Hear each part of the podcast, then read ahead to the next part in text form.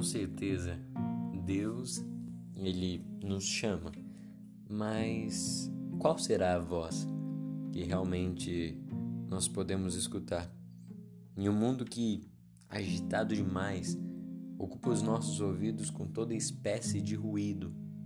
É exatamente porque não é fácil entender e discernir qual é a vontade divina que antes disso nós devemos ir cada vez mais conquistando a capacidade de perceber o Deus que age em nossa realidade.